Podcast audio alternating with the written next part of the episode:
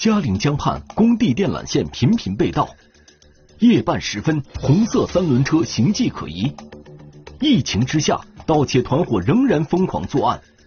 风雨之夜，警方精心设伏，人赃并获。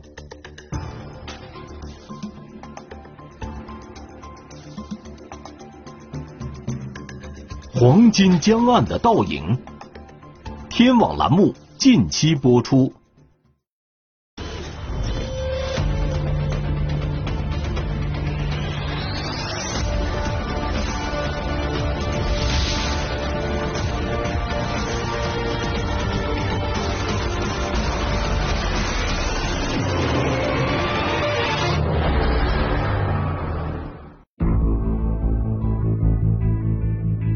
二零二零年三月二十七日凌晨三点，南充市的大雨已经接连下了两个多小时。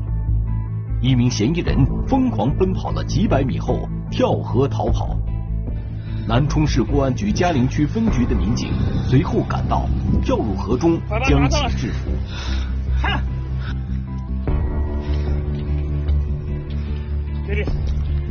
随着这名嫌疑人的落网。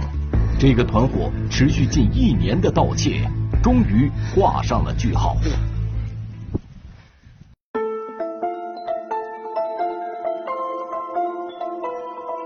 嘉陵区位于四川省南充市西南部，嘉陵江中游西岸。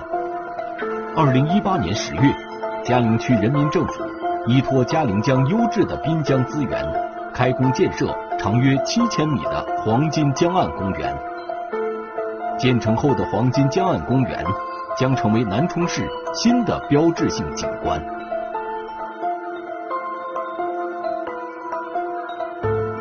然而，二零一九年八月十四日，就在工程快要进入收尾阶段的时候，意外却发生了。江岸 B 区和 C 区项目部工地上的电缆线被盗了。南充市公安局嘉陵区分局刑侦大队的民警。随即赶到案发现场。黄金江岸那个公园，它面积比较大，都是在野外。我们去了之后，它有很多那种电井坑那种电井箱，然后线基本上被剪的很多。被盗工地位于嘉陵江江滩上，四周没有封闭，许多小路从工地穿过，除了施工人员外。市民也可以在此穿行往来。它那个一部分电缆是埋在那个地底下的，地底下，然后它旁边有那个井盖给它铺设好。啊，另外一部分呢，电缆是裸露在外边这个景观树上边挂着，连接地里边。然后呢，就从这个井盖以及这个呃连在这个树上边，它所有的那个部分电缆，它都是被人为给切割断的。啊，比较使用的是专业的工具。通过种种迹象、大量摸排啊，咱们收集的证据来说，基本上可以确定黄金江岸这个被盗的一个案件是有一个专业的盗窃团伙进行的犯案。项目负责人告诉民警，从二零一九年五月开始，黄金江岸工地上就零星发生电缆线被盗的情况。不过，被盗电缆线的数量不大，所以他们没有报警。为了防止盗窃案再次发生，项目部加大了工地夜间巡查的力度。然而，这并没有什么效果。后来在七月底的时候，啊，连续好多天，那突然呢，就发现这个工地上的很多电缆，这陆陆续续越来越多的，啊，被偷了。二零一九年八月十四日，施工人员发现电缆线损失惨重。加上之前的损失，工地被盗的电缆线累计达四千多米，价值七万余元。更为重要的是，电缆线被盗严重影响了工程进度，这时他们才选择了报警。不过，施工人员说不清电缆线每次被盗的确切日期，包括八月十四日报警当天。我们在断口处提指纹的话，然后没没有提到。因为它那个跨度时间长了之后，风吹风吹日晒，还有还有一个就是，呃，有大量的工作人员，然后在里边进行触触碰那种，然后所以说只因这一块效果不大。经过现场勘查，民警并没有提取到有价值的痕迹物证，而且黄金江岸公园项目还在施工中，周边的基础设施也没有建成，这给侦破工作带来了很大困难。当时这个公园里边它是没有监控设施的，包括我们整整个那个滨江南路啊，就是滨江大道那边。整整个大道以及它那个公园连着正在修建翻翻翻修，所以说它那边整个的照明设施以及这个监控的都是没有的。你不知道案发的具体时间，现场没有任何证据，也没有目击证人，咱们只能通过最原始、最传统的进行一个侦查猜想。几个月的时间里，电缆线接连被盗。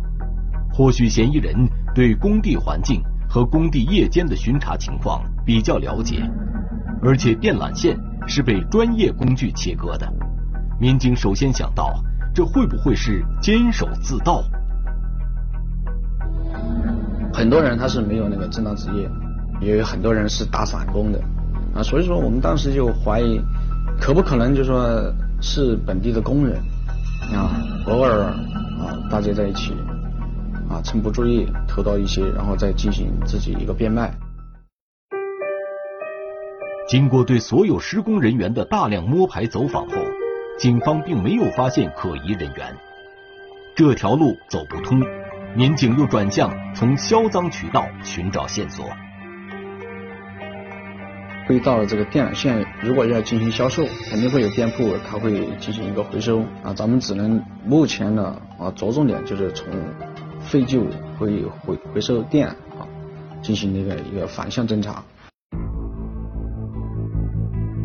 但民警对辖区内的废品回收点进行了一番摸排后，也没有发现什么异常情况，案件侦破一时陷入了僵局。二零一九年十一月十一日，嘉陵区公安分局又接到了黄金江岸工地电缆线被盗的报案。现场勘查显示，这起盗窃案的作案手法与三个多月前那起案件高度相似。民警怀疑，这很有可能是同一伙人所为。在这个开放式的现场里，民警的难题依然如故：没有痕迹物证，无法确认发案时间，附近也没有可以利用的监控设备。然而。黄金江岸公园的盗窃案还在持续发生。二零一九年十二月六日，滨江南路三段工地电缆线被盗，损失约十一万元。十二月二十一日，滨江南路二段工地用于绿化照明的三盏灯被盗，损失约七千元。黄金江岸公园。连续多次发生电缆被盗，以及一些供电工程全部停摆，老百姓晚上特别是早上也这么晨练，里面漆黑一片，名声很冤道的。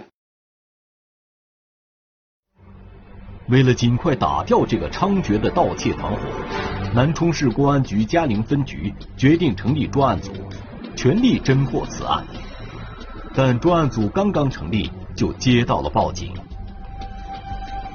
二零二零年一月七日，黄金江岸工地上的电缆线又被盗了。当时的现场就在这附近，就是在地角那一片。当时的电缆线全部埋到地下的，嫌疑人他们就是把两头的电缆线夹断，夹断后，然后通过拉扯的方式把电缆线拉扯出来，接近有五百米左右的电缆线就被盗。而且量还是非常大的，它铜线都是很粗的，跟它是铺在下面的灯光那些电缆，因为当时没通电，所以说他们胆子才这么大。通了电的话，后果不堪设想。专案组分析，嫌疑人要想将长约五百米、重约七百五十公斤的电缆线从现场运走，必定使用了某种交通工具。民警决定从现场周边的道路监控中去寻找线索。案发现场向西约三百米，是滨江南路和耀木路路口。这里的监控探头是警方能找到的距离案发现场最近的视频监控设备。在连续多日的视频排查后，图侦民警终于在十天前的监控画面中发现了一辆可疑的三轮车。在二零一九年十二月二十八日凌晨一点多，发现有一辆红色三轮车出现在滨江南路与耀木路路口。这辆红色三轮车在半夜出现在这个地方，我们就觉得这辆三轮车非常可疑。视频显示，二零一九年十二月二十八日凌晨一点四十分十九秒，这辆红色带驾驶棚的三轮车在滨江南路与耀木路路口掉头后，沿滨江南路向北开去，后面的车斗里还坐着一个人。一点四十分三十九秒，红色三轮车拐进一个路口后消失了。这个路口距离案发现场不足四百米。他们的作案地点是在这个地方是吧？对，从这个地方进去是吧？啊，对，他从团子湖过来的这这些三轮车嘛。车辆要进去的话，只有从这个地方进去，是不是？对，从这里进去。这里可以进去吗？他这个车辆如果能上到人行道上，然后。在里面待了一段时间没有出来，那这个车就有可疑，就有可疑。嗯，在晚上的时候。对，特别是晚上，晚上里面人人都没有。首先，三轮车、小货车、皮卡车都有可能。对。但是如果从这个口子进去了，他可以在这里掉的。看一下这个车，除了这个进口，其他地方有出口没有？应该没有，能从这里出来。那就看一看他什么时候出来，待的时间长短。凌晨两点三十三分五十一秒，红色三轮车。从之前消失的路口出来，沿滨江南路由北向南逆向行驶到耀木路路口后，进入了黄金江岸公园。四十多分钟后，凌晨三点十七分四十一秒，红色三轮车从黄金江岸公园出来，进入滨江南路向北驶去。啊，近一点看一下。待了一个半小时，好像车后面有个白色的啊，有个塑料袋，塑料袋。后头上是不是有三个人？这车上你看三个人，这个是驾驶员，后头是不是坐了两个人？我看后面应该是两个人，两个人。啊。红色三轮车离开时，车斗里装满了东西，并用类似塑料布的物品进行了遮盖，而且多了一个人。三轮车似乎负载很重。行驶起来略显笨拙。通过视频追踪，这辆红色三轮车一路向北，经过环子河大桥后进入顺庆区，最后停在了表坊街一个废品回收点的门前。由于树枝的遮挡，民警从监控中看不清嫌疑人具体在做什么。监控条件也不是很好，只看到他们进入门后把灯打开过后。进进出出，好像在车上搬什么东西。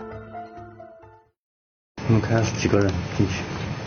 遮挡太严重了，看不清楚。看看能不能会不会从车上抬东西下来？有人在搬东西啊？对对对，从车上搬东西下来。这个位置能够确定是哪里？是吧？能够确定。公交车站后边。这是公交车站。对对对。公交车站后边。这我记得好像以前是一个收废旧的。那更可疑了，这个时候更可疑了。凌晨，现在是凌晨三点三十，啊，更可以了。此时，这辆红色三轮车的嫌疑陡然上升，民警又对视频进行了倒查。十二月二十八日凌晨一点二十九分，这辆红色三轮车正是从顺庆区表坊街这个废品回收点驶出的。十二月二十七日凌晨两点二十二分，这辆红色三轮车停在了滨江南路与耀木路路口。两个人从三轮车上下来后，走进了黄金江岸公园。三轮车则掉头向耀木路方向驶去。民警分析，从三轮车上下来的两个人，有可能是先去踩点的嫌疑人。两点二十九分，进入公园的两个人走了出来，穿过滨江南路，向着红色三轮车离开的方向走去。两点三十三分。这两个人再次返回黄金江岸公园。从视频中可以清楚看到，其中一个人手中拎着一个类似钳子的长柄工具。一分钟后，第三个人也进入了公园。民警认为，这个人应该是驾驶红色三轮车的司机。专案组基本可以确定，红色三轮车上的三个人就是盗窃黄金江岸公园电缆线的嫌疑人，而顺庆区表坊街的废品回收点很可能就是他们的窝点。由于该废品回收点不在嘉陵区公安分局的辖区内，所以民警之前在对辖区内废品回收点排查时，并没有发现他。民警暗中对这个废品回收点进行了摸排，发现店主叫何某龙，三十二岁，南充市嘉陵区金凤镇人。他平时拉货用的正是一辆红色三轮车。我们去废品回收站调查，收购站的门白天是打开的，我们怕惊动嫌疑人，就从废品站的门口走了过去。从废品回收站的门口可以清楚看到。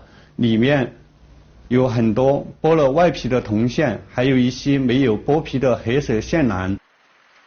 更加确定这个三轮车车主以及这个废旧品店的老板啊，有可能就是咱们本案的这个涉案的重案嫌疑人。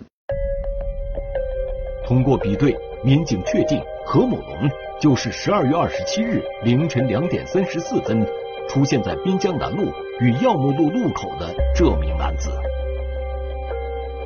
咱们推断他可能是一个嚣张的，负责嚣张的。但是呢，同伙的作案嫌疑人人数到底有几个？啊，嫌疑人的身份啊信息，咱们咱们什么都还没有这个搞清楚。在查看二零一九年十二月二十八日凌晨的监控视频时，民警发现其中一名嫌疑人在卸完三轮车上的物品后，打了一辆出租车从废品回收点离开了。他是不是要上出租车？哎，他上出租车了。哎，哎，那好吧，那好吧。当然，出租车，出租车上都有监控，我们可以调取出租车的监控，来确定他身份信息。把出租车拉近一点，看一下车牌号。通过嫌疑人乘坐的这辆出租车，民警查到当晚乘车的嫌疑人叫王某，二十八岁，南充市嘉陵区安福镇人，曾因抢劫、盗窃被判过刑。于二零一七年八月刑满释放。咱们通过对这个王某的关系网进行调查呢，发现呢和他四名关系比较好的男子来往比较密切。这四个人分别是南充市嘉陵区安福镇的唐某红，重庆市巫山县庙宇镇的范某龙，四川省岳池县嘉陵乡的杨某和四川省蓬安县季度乡的刘某刚，其中。刘某刚曾因抢劫被判过刑，于二零一八年七月刑满释放。专案组分析，这些人应该就是该盗窃团伙的成员。不过，警方还不掌握他们确凿的犯罪证据，也不了解具体的销赃情况，所以抓捕的时机还不成熟。二零二零年一月末，新冠肺炎疫情突然发生了。南充市各级公安机关全力投入到抗击新冠肺炎疫情的工作中，该案的侦破工作只能暂时搁置。可是疫情的出现没能阻止犯罪嫌疑人继续作案。二零二零年二月二十日、二月二十五日、三月五日、三月十七日，黄金江岸公园内已经铺设入地的电缆线接连被盗，致使整个景区的照明系统。几近瘫痪。面对如此猖狂的盗贼，专案组决定在开展疫情防控工作的同时，必须抽调警力，尽快打掉这个盗窃团伙。二零二零年三月二十六日，专案组通过多方线索分析判断，该团伙很有可能在当天夜里再次作案。警方决定提前在废品回收点附近埋伏。等他们从黄金江岸公园盗窃回来时，进行收网。我们决定收网，现场对他那个废旧收购点进行了埋伏，分了三组警力，一组负责监控跟踪，一组负责现场抓捕，另外一组负责审讯协调。随后，我跟我们的侦查民警提前到达这个侯某龙所在的收废旧品店这个外面进行一个那个提前蹲点布控。三月二十六日晚上十时许，嫌疑人开着红色三轮车从表坊街的废品回收点出发了，一路向南，直奔黄金江岸而去。为了人赃并获，专案组按兵不动，等待他们作案回来。夜半时分，天开始下起雨来，而且雨越下越大，这让涉福的民警不禁担心起来。我们那个在部署的警力都快放弃了，大家都在都有点泄气了嘛。就是当天晚上下很大的雨，我们就觉得他可能这些人都回家了，不会再去作案了。大家一在群里叫我秋姐是不是可以说对了？然后后来呃我说再坚持一下，我们再看一看。涉福民警在雨夜里焦急地等待着，直到三月二十七日凌晨两点五十一分。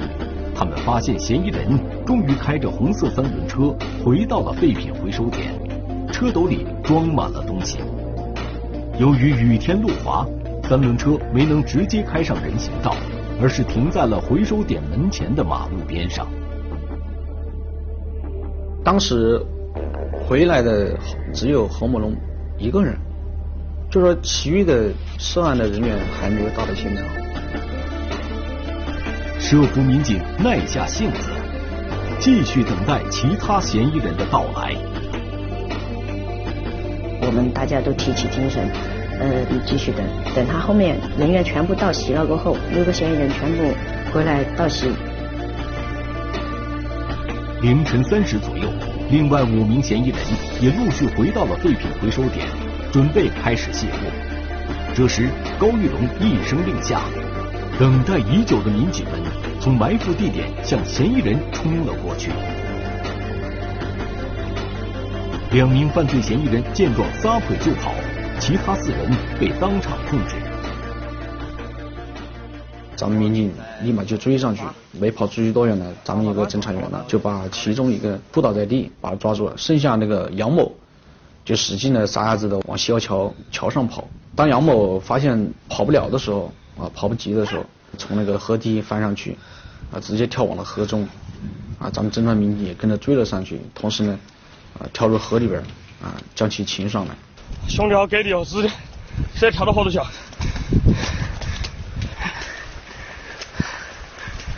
哎，求你了。名字？杨梅。经常有上没的？队长，队长。你自己说话，哪么跑的？就那儿跑那个下黑时候。为啥子要跑？黑到了。哪么遭黑到了？说具体的。做那种事情，可能。哪种事情？都来管。你们去做啥？今天做了啥？说具体的。你们几点钟出去的？几个人？驾驶什么交通工具？在哪个地方？做了些啥？九九点多，在那个。有那个啥子路啊？几个人？六个。你们今天晚上是不是六个都去了？嗯。都去了嘛？嗯。叫啥名字？唐国红。唐国红嘛。几回了？从那边开始。几回嘛？没跟我说那么多，几回了？哦，几回的？几回了？你挣好多钱？有一次一千多，有一次两千多。嗯。差不多三千多呢，八千。龙店。左右。说名字。说名字，你叫啥子名字？我叫王林。几回了？几个人？在哪里偷的？哪边？哪路具体哪路个？说具体在哪偷的？先说。那个路我我不清楚那个路，反正正新吗？高新吗？家里那边。家里那边。靠江边吗？靠路靠那些山上嘛？河边。河边嘛。那个是那个电缆是铺到地上的吗？铺好的还是甩到地上的？铺好的。铺好了的嘛。那个三轮车是哪个的？老板的。老板叫他今天跑那么一路去没他们在那个黄金江岸一区连续就是几个月来陆陆续续就是进行盗窃，大概盗窃了五次，就把整个景区就是黄金江岸一区的整个那个铺设的电缆线几乎都盗窃完了。经连夜讯问，六名犯罪嫌疑人全都如实供述了作案过程和销赃方式。自二零一九年五月份开始，该团伙在王某的带领下，对黄金江岸公园内铺设的电缆线实施盗窃，由何某龙负责收赃。之后，何某龙再将剥皮后的电缆线当作废铜卖给了其他废品回收站。据统计，该团伙累计盗窃电缆线约三千三百米，造成经济损失一百余万元。这两个管子其中一个，然后二零二零年十一月三十日，南充市嘉陵区人民法院依法作出判决，被告人王某犯盗窃罪，判处有期徒刑两年八个月，并处罚金人民币八千元。被告人范某龙、杨某、何某龙、刘某刚均犯盗窃罪，分别被判处有期徒刑或缓刑。唐某红作案时系未成年人，另案处理。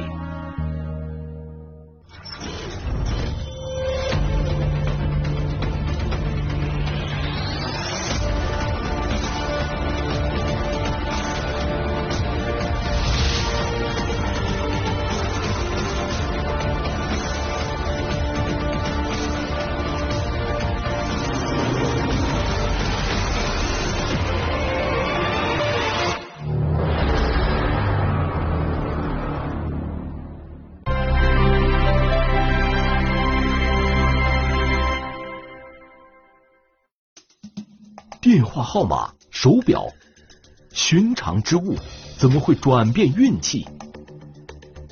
层层代理拉人入会，到处讲学，课堂上更是玄机多多，热闹非凡。这一切究竟又意欲何为？课堂里的骗局，天网栏目近期播出。